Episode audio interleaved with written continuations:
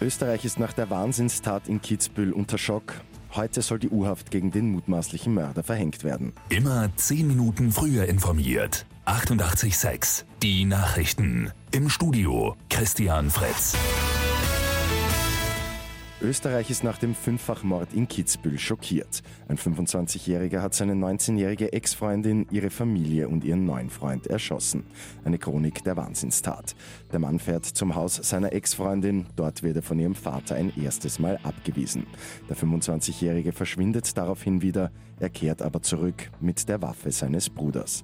Dort wieder angekommen, erschießt er zuerst die Eltern und den Bruder seiner Ex-Freundin. Dann richtet er die Waffe gegen die junge Frau und ihren neuen Freund. Alle fünf Menschen sterben. Die Waffe sei ersten Untersuchungen zufolge ordnungsgemäß in einem Tresor gelagert gewesen.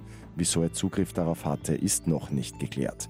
Der Mann hat sich nach der Tat selbst bei der Polizei gestellt und die Tat auch gestanden.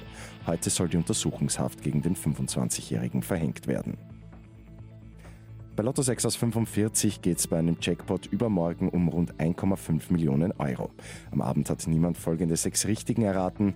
10, 29, 31, 32, 44, 45, Zusatzzahl 33. Die Angaben sind ohne Gewähr.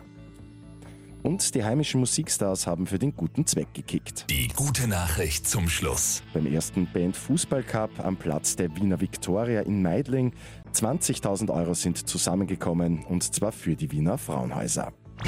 Mit 886 immer 10 Minuten früher informiert.